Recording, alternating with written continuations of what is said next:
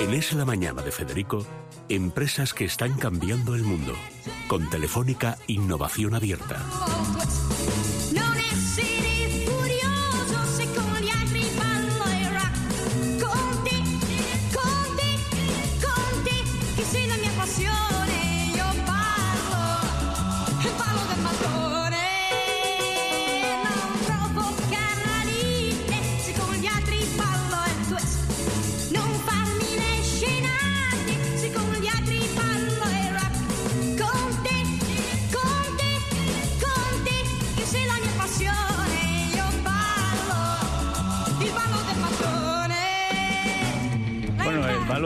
Es el baile del ladrillo, que es la cosa más sencilla que existe, pero que cuando la ¿verdad? canta Rita Pavone, pues es una manera de salir adelante como sea eh, y cuando sea. Poner eso, ese muro, ¿verdad? Que luego acaba generando una montaña como es Open Future y la iniciativa de la que nos hablan hoy.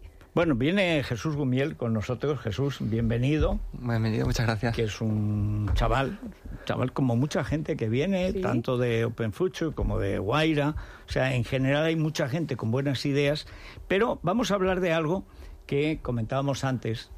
Ella está ahora en la época de los hijos adolescentes. Yo, afortunadamente, la he pasado.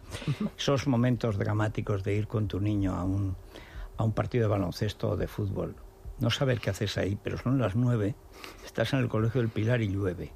Con otros o 12 padres que están tan despistados como tú. No sabes si salen de suplentes, si van a jugar, no van a jugar.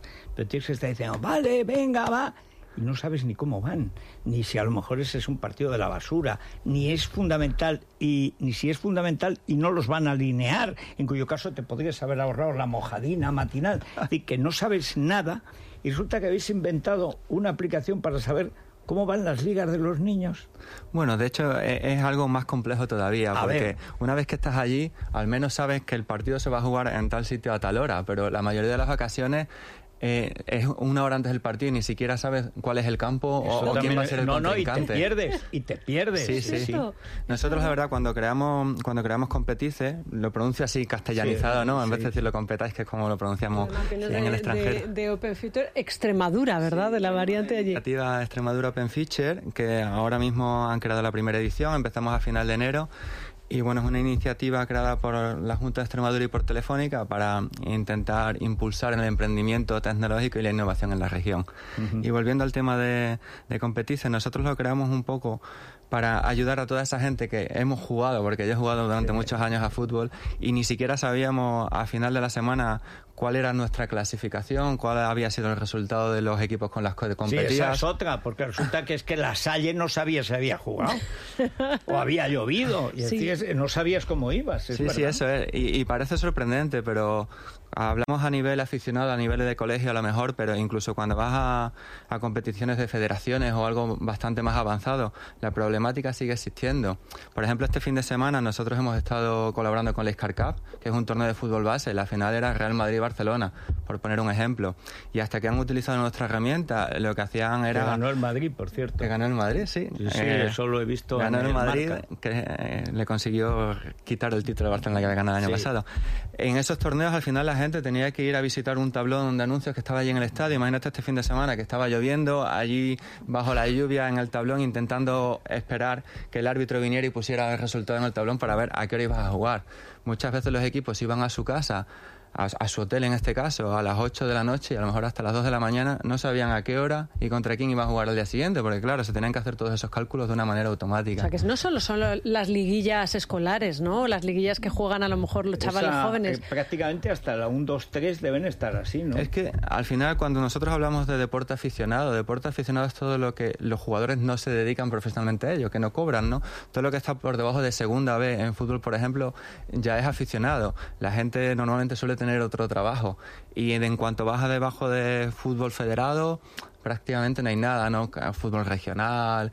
eh, sin embargo, hay, cientos de miles de, De personas que están jugando. Sí. Solamente hablando de fútbol, la última encuesta que hizo la UEFA, que fue hace como ocho años ya dejaron de hacerlo porque había, era tan la fragmentación que no eran capaces de conseguir datos y estimaban unos 200 millones de jugadores amateur en el mundo. Solamente hablando de fútbol, si te metes en otros deportes de equipo, baloncesto, voleibol, balonmano, donde la problemática es todavía peor, porque el fútbol al fin y al cabo es un deporte muy popular y las federaciones por lo menos Bueno, tienen bastante hace dinero. ocho años. Sí, De- sí. Y, y han roto a jugar los chinos, o sea que ahora ya serán 600. Y ahora encima también ten en cuenta, nosotros cuando lanzamos nuestra, nuestro proyecto estamos enfocados en el deporte tradicional, por así decirlo. Pero ahora mismo con el tema de los eSports, muchísima gente está utilizando nuestra plataforma para registrar sus ligas de eSports y llevar ahí su seguimiento. Solamente con el tema de eSports está creciendo muchísimo más. Si metes todos esos números en los números que ya te había dicho anteriormente, te puedes imaginar, sobre todo en Estados Unidos y en Asia. O sea, es algo masivo. O sea, vosotros me imagino que os aprovecháis del Big Data para esto o cómo funciona ¿Cómo, cómo Competice? lo habéis claro, ¿qué hay ver, detrás? o sea, por- primero, ¿cómo se os ocurre? ¿Cómo viene la idea? Eh, ya has dicho que por vuestra experiencia de Eso es. jugador, aficionado y tal. Pero, ¿cómo empieza, empezáis a ver la herramienta, que es lo más complicado primero de, de inventar, digamos? Bueno, al final yo soy desarrollador, ¿no? Me había trabajado durante 12 años eh, para multinacionales del sector desarrollando software. Estamos hablando del año 2012, cuando yo había jugado toda, toda mi vida fútbol, distintos tipos de ligas municipales, fútbol federado, incluso distintos países, siempre con la misma problemática. ¿Cómo, vamos en la clasificación? ¿Cuál es mi próximo partido? Empezamos a buscar a ver si había alguna herramienta en Internet en la que pudiéramos registrar nuestras propias estadísticas. Como podías encontrar, por ejemplo, en aquella época empezaron a ser bastante... Empezó el auge de Runkeeper, Strava, todas estas herramientas para traquear tu distancia cuando corres. Vimos que no había nada en deporte de equipo. Como era técnico, dije, bueno, pues vamos a crearlo. Y a partir de ahí empezamos la herramienta centrada desde el punto de vista del jugador, simplemente para poder registrar nuestras propias estadísticas, pero vimos que eh, era tan interesante para, para la gente que nos empezaba a preguntar, oye, ¿y podemos compararnos con nuestros compañeros de equipo? Entonces ampliamos y empezamos que también se podía registrar el equipo. Y ahí fue cuando nos dimos cuenta que la principal problemática venía desde el punto de vista de la competición, porque la competición es la que no te proporciona los datos para que tú puedas seguir. Lo cual Entonces, es verdaderamente absurdo, porque Sí. precisamente el que organiza una competición debería dar los datos de la competición. Es súper absurdo porque además ellos a la fuerza tienen que registrar esos datos. De hecho, en todos los Claro. deportes tienes un acta que los árbitros tienen que rellenar con esos datos. Nosotros lo que proporcionamos es una herramienta en la que el organizador, por un lado, puede crear toda la estructura competitiva, registrar los equipos, jugadores, crear automáticamente el calendario, ahorrándole un montón de tiempo. Y luego, durante la competición, los mismos árbitros, los administradores, incluso con la aplicación móvil, pueden rellenar ese acta digital, por así decirlo, con los y ya resultados, pasarlo etcétera. directamente. Automáticamente tienes las clasificaciones, las rankings, las tablas, todo actualizado en tiempo Incluso real. puedes insultar al árbitro viendo, esto no fue así. Yo no le dije hijo de, no, le dije sobrino de. Pasa- O sea, pasa Pero es que hay árbitros, hay gente en la mesa y suelen ser voluntarios o personas que nada, pero que, que, además cobran lo tienen que hacer, unos porque lo, lo curioso es que aunque sea tarde, eh, al final lo tienes que, hacer. hacerlo, Bueno, pues hazlo sí. en su momento. ¿no? Digitalizado. Lo tienen claro. que hacer y además ahora es lo que pasa, por ejemplo, en estos torneos que solemos hacer. Aquí los padres se dan cuenta, uy, pues el número de mi hijo está mal puesto. Muchas veces te dabas cuenta de que tu hijo llevaba cinco goles menos un mes después, pero ahora te das cuenta, uy, si es que le han puesto el número incorrecto y, y escribes en la aplicación o vas a la organización y le dices, oye, mi hijo es el número Sí. incorrecto, se lo has apuntado a quien no era. Mi hijo ha marcado dos goles, mi hijo. Y al usuario, ¿cuánto le cuesta? ¿Qué tiene que hacer si quiere participar en Competice? El usuario para consultar la información no paga nada. De hecho, nuestra plataforma es freemium, por así decirlo. Puedes registrarte, utilizarla sin coste adicional. Entras en competice.com y empiezas a utilizarla. Lo que sí tenemos luego es planes de pago para organizadores más profesionales. Es decir, si tienes un número de competiciones elevado o si quieres hacer una liga una de liguilla o también deportes de poca participación o minoritarios, aunque luego resulta que juega mucha más gente de Sí, la luego que se juega cree. mucha más gente. O sea, al final depende de tus necesidades. Lo puedes utilizar de manera gratuita o puedes coger alguno de nuestros planes de pago que van desde 9 a 39 euros mensuales. También tenemos varios clientes que son a lo mejor empresas más grandes que quieren utilizar nuestra tecnología, pero lo quieren hacer con su branding. Imagínate a lo mejor que Telefónica quiere organizar una liga y lo quiere hacer con toda su marca. Pues nos contrata nuestro servicio en el que le montamos toda nuestra tecnología con su marca dentro de su dominio, etcétera, para que tengan un poco más de importancia para ellas. ¿no? Bueno, no, y es que además la tiene porque si tú empiezas a jugar y ves que cada semana tienes reflejado lo que haces tú, lo que hace tu equipo, lo que hace el otro, cómo vas, quién viene, quién eh, contra quién juegas, pues también te animas. Sí, además es bastante esto es una sorpresa para nosotros, es que al principio los organizadores nos contratan porque se dan cuenta de, de la cantidad de tiempo que les va a dar la herramienta. Luego el 100% de nosotros vuelven porque nos dicen, es que si en el próximo torneo no lo utilizo, los padres o los jugadores y tal Claro. van a venir a quejarse porque que se han así. acostumbrado a poder acceder a toda esa información. Es un servicio que luego no le puedes quitar. Y en el móvil, directamente. Móvil, es una es. aplicación que, que nos bajamos a, a través, por ejemplo, del Apple Store. La puedes utilizar la versión web o puedes entrar en App Store o en Play Store, buscar Competice y descargártela. Zeta.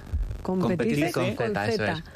ZE. Y al final, es lo que te digo, eh, a- eh, resumiendo, tu hijo, si tu hijo, si la competición que tu hijo hace en el colegio utiliza Competice, tú puedes recibir una notificación en el móvil cuando tu hijo marca un gol, como si estuviera así, utilizando la aplicación profesional de la liga para seguir al Madrid, por ejemplo, y Benzema, que ahora parece que está en racha, marca un gol. sí, sí, es un milagro. Sí, sí. Ahí es el Cristo de Medina.